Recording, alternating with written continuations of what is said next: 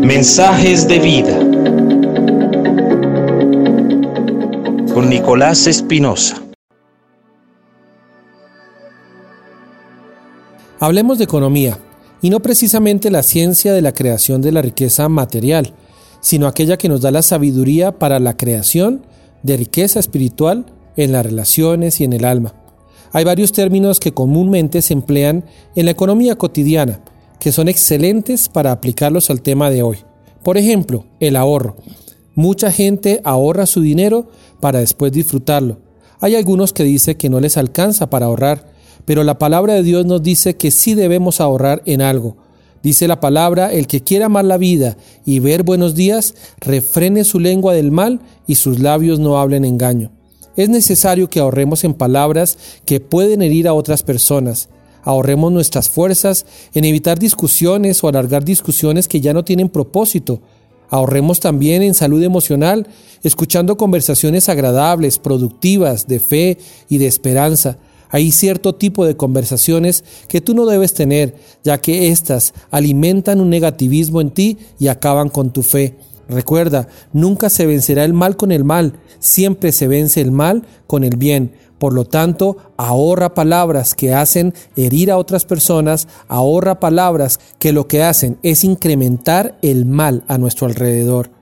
Hay otro término que es la inversión. Mucha gente invierte en fondos, en acciones, pero hoy yo te invito a que tengas inversión en tiempo con Dios. Pasa tiempo a solas con Él para conocerlo, para orar, para leer su palabra. Es el mejor tiempo que alguien puede invertir en el día. También es importante invertir tiempo con la familia, tiempo para ir a un parque, tiempo para orar como familia, tiempo para ir a la iglesia y no de manera religiosa, sino que con un corazón sincero, todos como familia vamos para conocer más a Dios. Es tiempo también de invertir en palabras que edifican, que animan y que transmitan vida.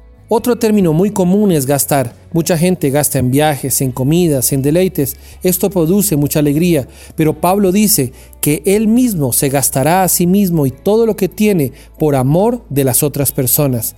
Por eso hoy te invito a que gastes tu vida en ayudar a otros, extiende tu mano al más necesitado, lleva la palabra de Dios a otros, gasta tus fuerzas en hacer lo bueno y no lo malo. Y el último término es las deudas. Todos quieren salir de las deudas, pero hay una deuda que siempre tendremos, una deuda mayor, es la deuda del amor.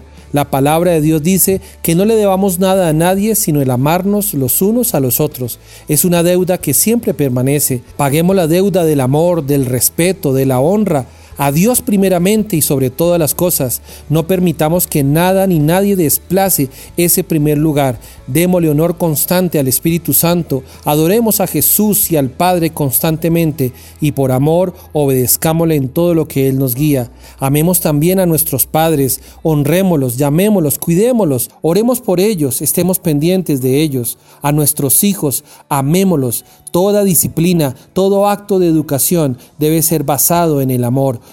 Toda guía y orientación de los padres debe ser con la base más importante, el amor. Recuerda que los hijos son un préstamo de Dios. Ama también a tu esposo o a tu esposa. Recuerda que él o ella es tu propia carne. La mejor manera de amar a nuestros hijos es amando primero a nuestro cónyuge. Ama, respeta, honra y admira a tu cónyuge. Ama a tus hermanos, a tus amigos, a tu familia espiritual que es la iglesia. No juzgues a tus hermanos en la fe porque acuérdate que el espíritu que mora en ellos está haciendo un proceso en ellos. Ama a tus nietos, a tus abuelos. Recuerda que el amor es una deuda permanente y el amor es el vínculo perfecto.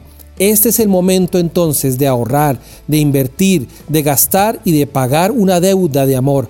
Hazlo, porque así amontonarás riquezas en el cielo, donde nada se corrompe y nadie puede robarte lo que has sembrado allí. Dios mismo te dará abundantemente de aquello que haces por Él y por el prójimo, y Dios mismo velará por cuidar el tesoro que estás haciendo allí arriba en los cielos. Que Dios te bendiga.